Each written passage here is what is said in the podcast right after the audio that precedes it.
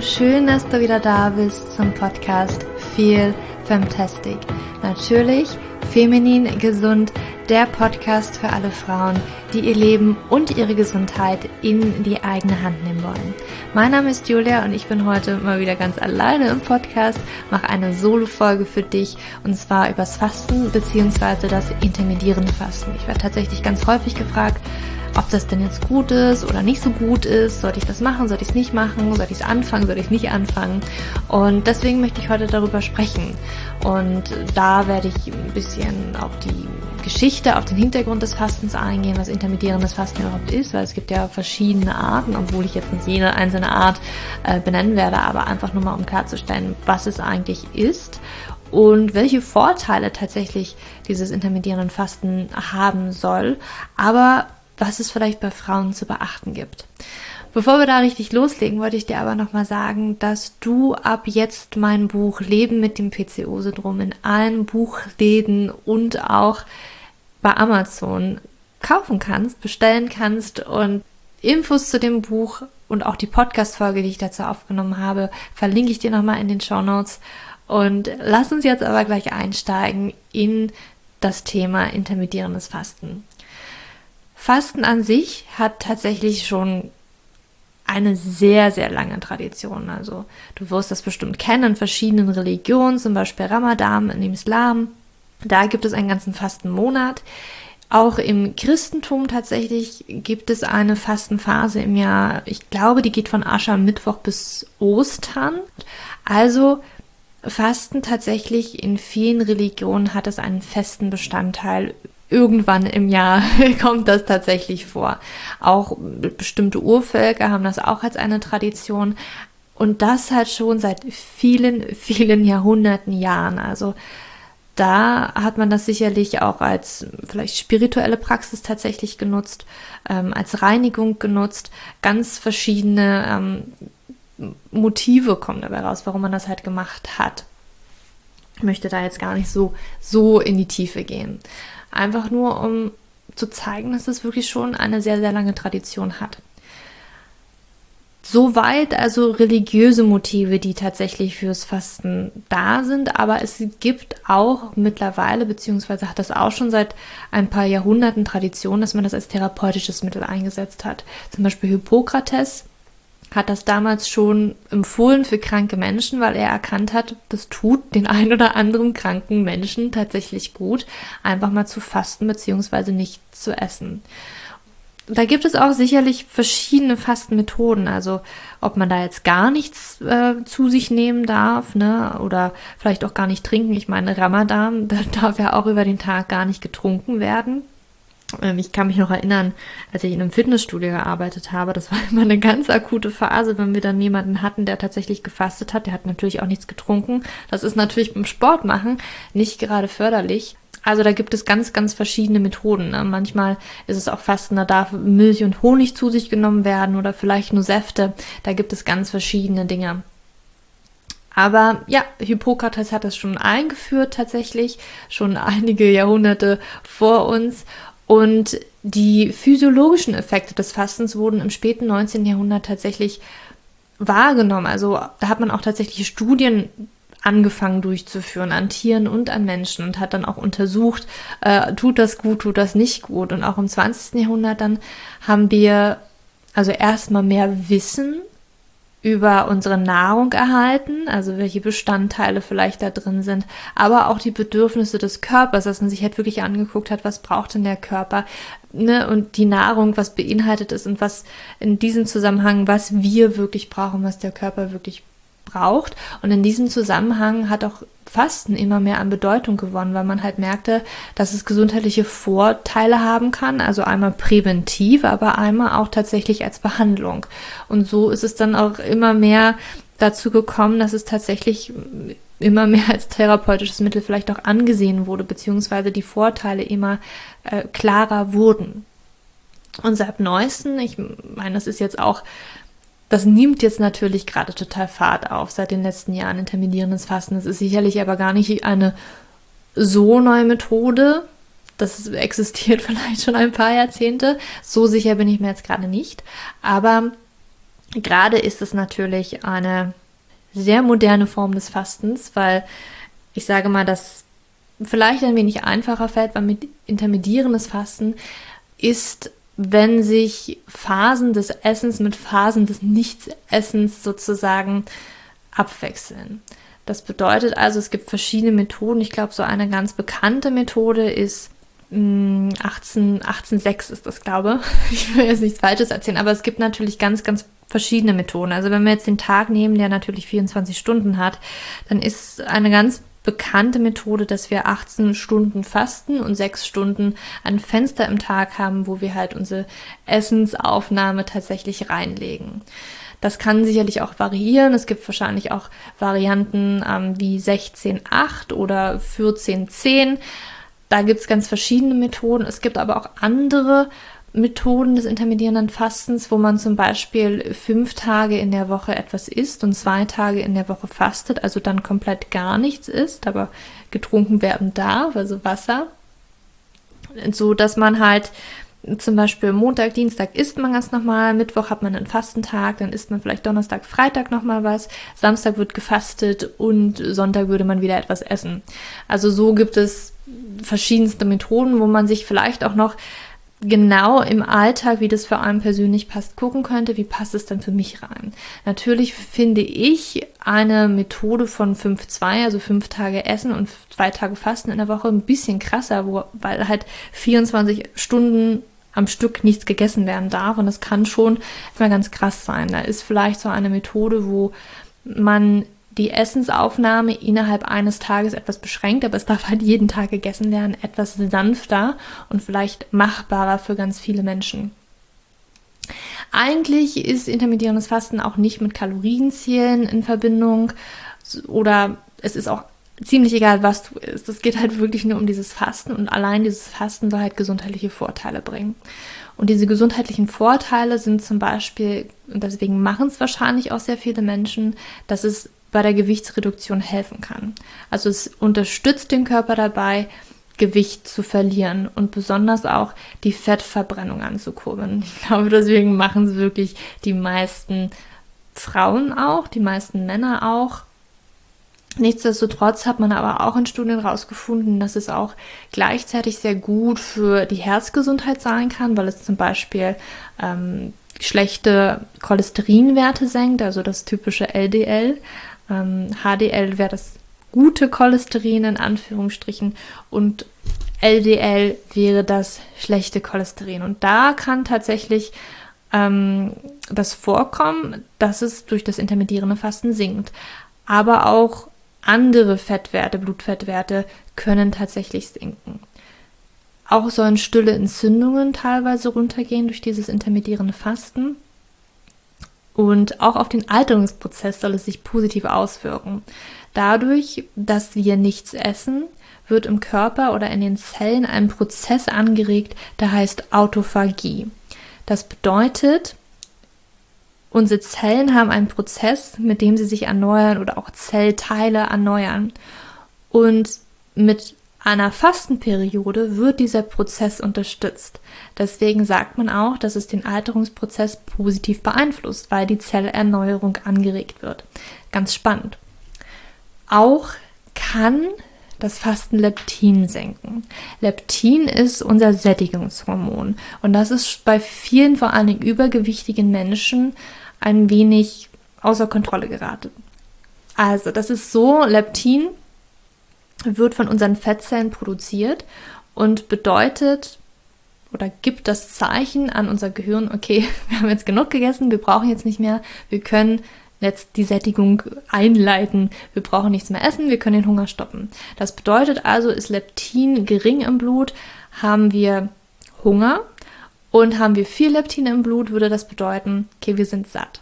Nun ist es so, dass bei übergewichtigen Menschen eigentlich ganz viel Leptin im Blut zu finden sein müsste oder auch ist. Aber genauso wie bei einer Insulinresistenz gibt es auch eine Leptinresistenz, also dass die Zellen durch eine durch diese Überflut an Leptin gar nicht mehr so sensitiv oder sensibel auf dieses Hormon reagieren und deswegen auch das Sättigungsgefühl bei übergewichtigen Menschen teilweise echt durcheinander geraten ist. Und da kann das intermittierende Fasten wohl helfen, weil ganz logisch, wenn wir fasten, oder nee, eigentlich nicht ganz logisch, aber wenn wir fasten, kann es das Leptin tatsächlich senken. Und das kann sich positiv auf das Übergewicht dann auswirken, auch wenn wir jetzt natürlich wieder mit reinnehmen, dass es bei der Gewichtsreduktion hilft und bei der Fettverbrennung. Auch auf eine Insulinresistenz kann es sich positiv auswirken. Insulinresistenz bedeutet ja, dass, ähm, oder erstmal, ne, was ist eine Insulinresistenz, beziehungsweise was ist Insulin und wie hat es mit dem Blutzucker zu tun?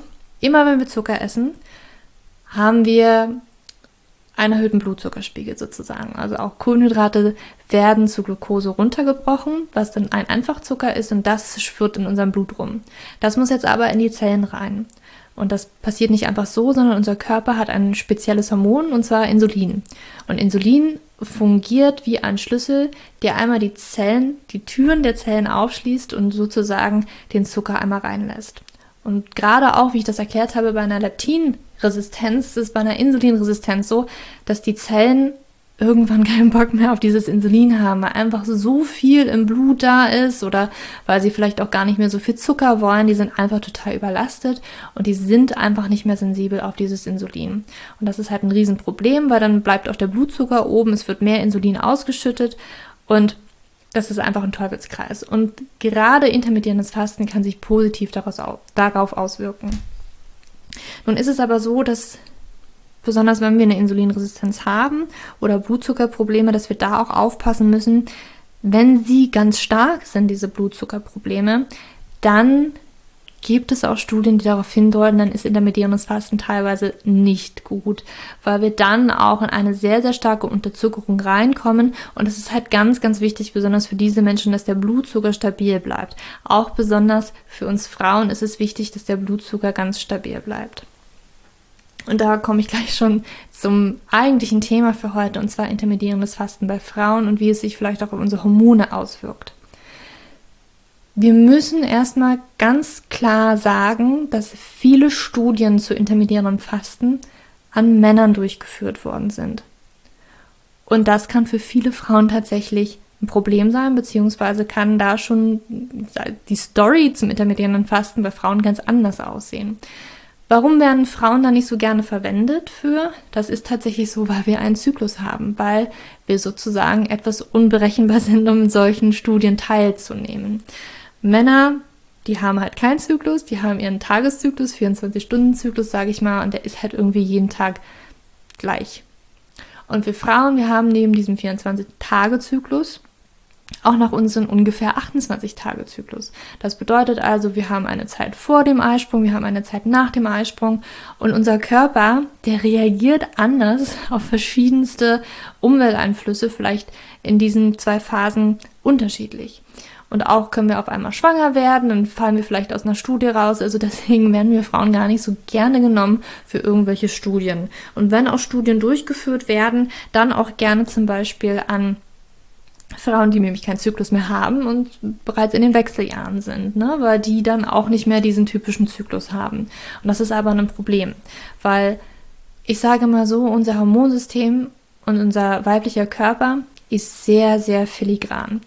Und das Hauptziel unseres weiblichen Körpers, beziehungsweise unsere Hormone, ist die Reproduktion. Also alles für uns, also der, der, ganze Hormonkreislauf sorgt also dafür oder ist dafür da, dass wir uns fortpflanzen können, dass wir schwanger werden. Deswegen haben wir auch jeden Monat Menstruation, weil das nämlich ein Zeichen ist, okay, es hat diesen Monat mit einer Befruchtung nicht geklappt, jetzt startet wieder ein neuer Monat. Und es braucht vielleicht bei manchen Frauen wirklich nur eine ganz, ganz Kleinigkeit, dass dieser filigrane, dieses filigrane Uhrwerk an Hormonen nicht mehr richtig funktioniert. Und besonders, ich sag mal, unser Hypothalamus, das ist eine, unsere Schaltzentrale im Gehirn, die sehr, sehr, sehr viel ähm, wahrnimmt, die immer wieder misst, wie viel braucht es vielleicht von einem bestimmten Hormon, kann ich vielleicht aufhören, ein bestimmtes Hormon zu produzieren. Und die nämlich schickt Signale an die Hypophyse, die sozusagen gleich am Hypothalamus dranhängt. Und diese Hypophyse wiederum schickt ganz bestimmte Hormone an verschiedene Hormondrüsen. Das tut sie mit verschiedensten Hormonen. Und unser Hypothalamus, der ist ganz empfindlich. Der ist auch ganz empfindlich auf Stress. Und allein schon intermittierendes Fasten kann bei einigen Frauen tatsächlich einiges da durcheinander bringen und diesen Pulsgenerator, man kann auch sagen, ja, der Hypothalamus, er ist ein Pulsgenerator. Der Hypothalamus für unsere Geschlechtshormone, für unseren weiblichen Zyklus, produziert unter anderem ein Hormon, das wird GNRH, Gonadotropin Releasing Hormon. Ich weiß gerade nicht, äh, wie es auf Deutsch so richtig ist, aber dieses Hormon GNRH, das würde halt an den Hypothalamus oder von dem Hypothalamus an die Hypophyse das Zeichen geben, jetzt musst du FSH und LH ausschütten. Also nochmal ganz, ganz kurz, damit das jetzt nochmal klar ist. Der Hypothalamus schüttet unter anderem das Hormon GNRH, Gonadotropin Releasing Hormon aus, was ein Zeichen an die Hypophyse ist, entweder FSH oder LH auszuschütten. FSH steht für follikelstimulierendes Hormon, also ein Hormon, was die Follikelreifung in den Eierstöcken anregt und LH luteinisierendes Hormon, luteinisierendes Hormon, so, ist ein Hormon, was den Eisprung dann anregen würde. Und der Hypothalamus, habe ich vorhin schon gesagt, ist ein so ein Pulsgenerator. Also je nachdem, wie schnell oder wie oft und mit welcher Frequenz dieses GNRH-Hormon ausgeschüttet wird, ist es ein anderes Zeichen, also es ist wie so ein Morse-Code, kann man sagen, an die Hypophyse. Okay, jetzt FSH bitte in dieser Menge ausschütten und jetzt LH in dieser Menge ausschütten. Das ist ganz, ganz spannend. Und je nachdem halt in welcher Frequenz dieser Morse-Code ist, ist es halt ein Zeichen FSH, LH. Und Stress, was intermittierendes Fasten tatsächlich sein kann, weil wir einfach mh, mm, Essen wegnehmen. Also an, unser Körper nimmt halt Stress immer wahr, auch wenn wir das jetzt nicht als Stress wahrnehmen, dass wir jetzt auf einmal für 18 Stunden nichts essen, kann es unser Hypothalamus tatsächlich als sehr kritisch wahrnehmen und sagt sich halt, okay, das ist jetzt hier echt ein krasser Ausnahmezustand. Ich habe hier keinen Zucker, ich habe hier keine Nahrung, ich kann hier gar nichts arbeiten. Das heißt also, da kann sich dieser, ich sag mal, Morse-Code von dem Hypothalamus tatsächlich ändern, er kann durcheinander geraten und dann kann auch FSH und LH durcheinander geraten und dann kann natürlich auch die Eizellreifung und der Eisprung, das kann alles durcheinander geraten. Das bedeutet also, dass wirklich Stress in so einer Art und Weise sich negativ auf die Eizellreifung, auf den Zyklus auswirken kann.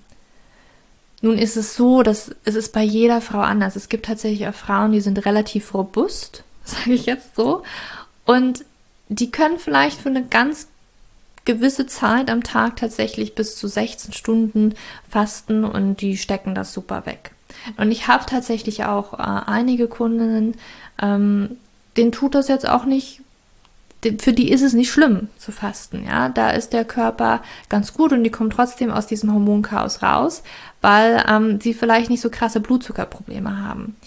Aber Frauen, die zum Beispiel auch in der Nebennierenschwäche sind oder die ähm, viel, viel Stress noch nebenbei haben, da kann das wirklich ganz, ganz, ganz dramatisch sein, wenn wir jetzt auch noch eins on top setzen und jetzt einmal nochmal 16 bis 18 Stunden fasten. Ähm, es ist auch so, dass vielleicht für eine kurze Sicht Fasten ganz okay sein kann, aber je länger das halt auch dauert, desto ähm, negativer wirkt sich das auf unser Hormonsystem tatsächlich aus. Also das heißt, dass zum Beispiel die Schilddrüsenleistung auch runtergehen kann. Ähm, und dass der Körper einfach immer mehr in diese Stressspirale reinkommt und tatsächlich die Nebennieren ziemlich viel zu tun haben, weil sie halt und musst dir halt vorstellen, wenn du halt gerade nichts isst, dann braucht der Körper aber trotzdem eventuell gerade Energie. Und diese Energie muss er halt irgendwo herbekommen. Und das bekommt er, indem er an die Blutzucker Speicher erstmal geht, bevor er überhaupt an die Fettverbrennung geht, muss irgendwie Zucker herhalten, weil das einfach noch die beliebteste Quelle, Energiequelle unseres Körpers ist. Und das bedeutet also, dass erstmal die Blutzucker oder die nicht die Blutzucker, sondern die Zuckerspeicher in unserem Körper herangezogen werden. Und das passiert tatsächlich, indem jetzt Stress einmal ausgelöst wird und dieser Stress, dieses Cortisol, ähm, hilft dabei, dass wir an diese Speicher tatsächlich rankommen.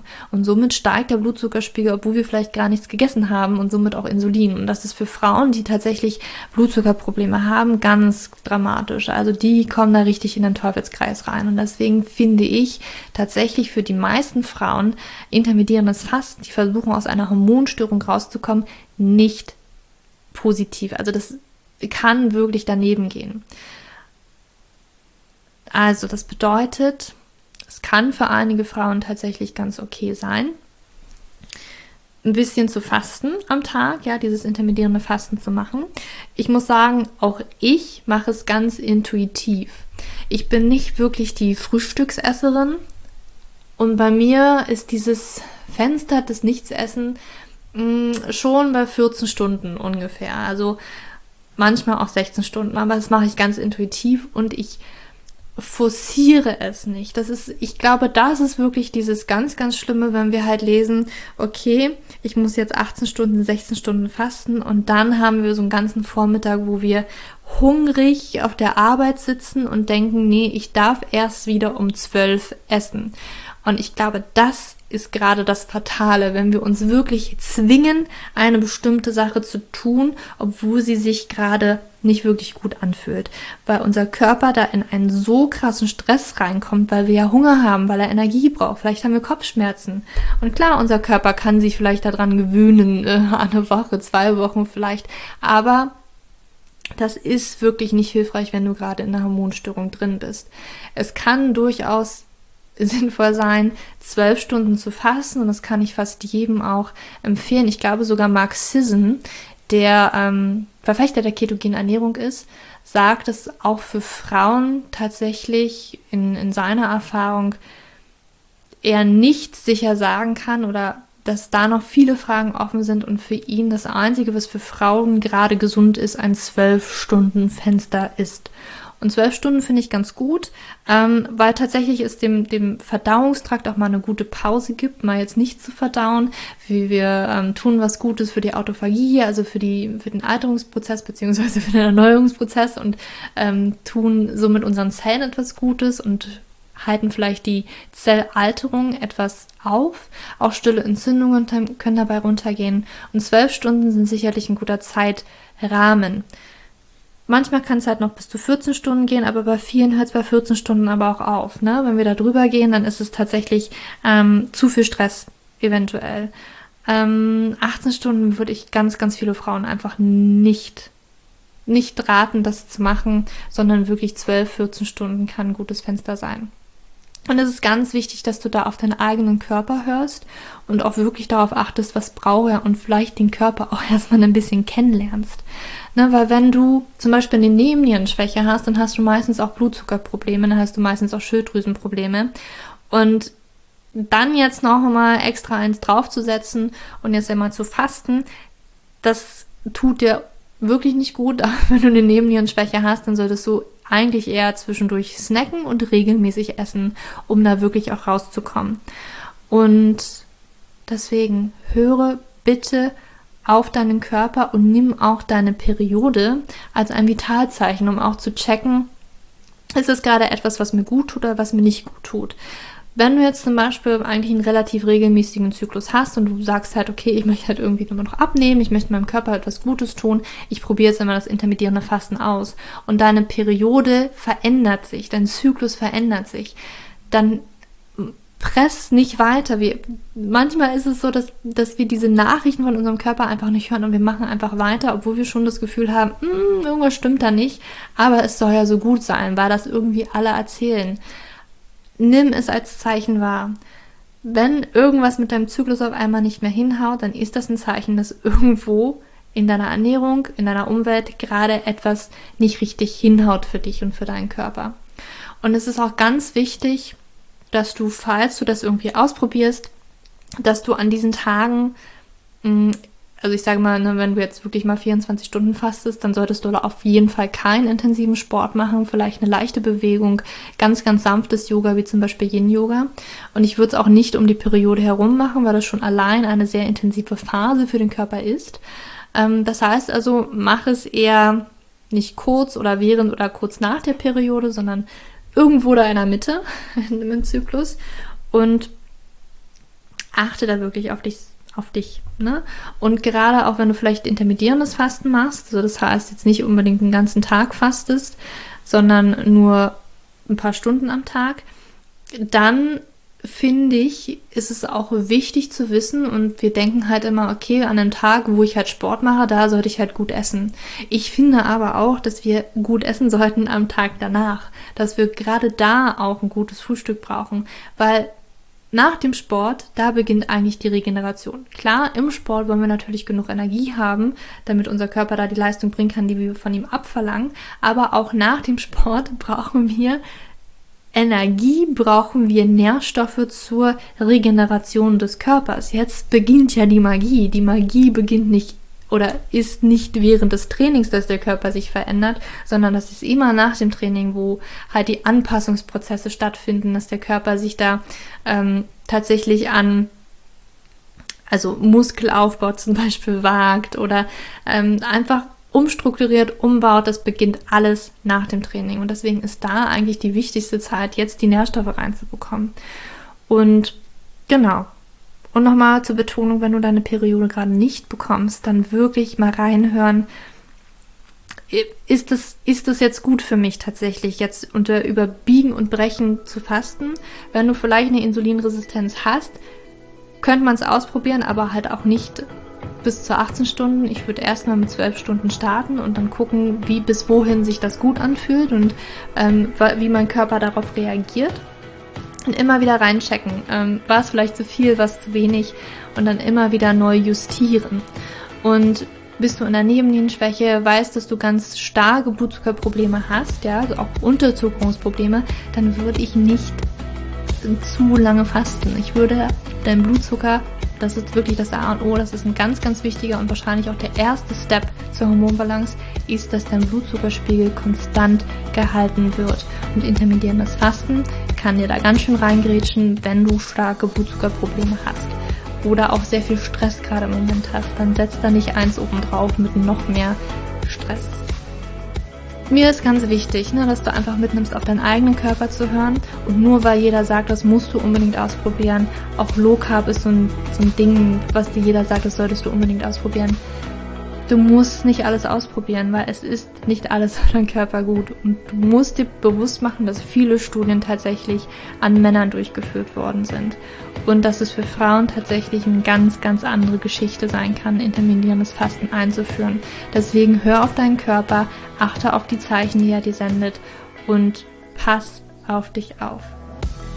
Ich hoffe, du konntest noch ein wenig aus dieser Podcast-Folge heute mitnehmen und stürze dich jetzt nicht Hals über Kopf mit ihrem Fasten, sondern check immer wieder mit deinem Körper rein. Das ist mir ganz, ganz wichtig. Und hinterlass mir gerne eine 5-Sterne-Bewertung auf iTunes, wenn du diese Informationen hilfreich findest und dir gern mehr zu diesen Themen wünschst. Und ich wünsche dir jetzt noch einen wundervollen Tag oder Abend, wann auch immer du diese Podcast-Folge hörst. Komm mich danach auch gerne bei Instagram besuchen und ähm, stell mir noch deine Fragen folge mir auf Instagram und ich wünsche dir jetzt noch, wie gesagt, einen wunderschönen Tag. Für dich im Arm, dein Nivolea.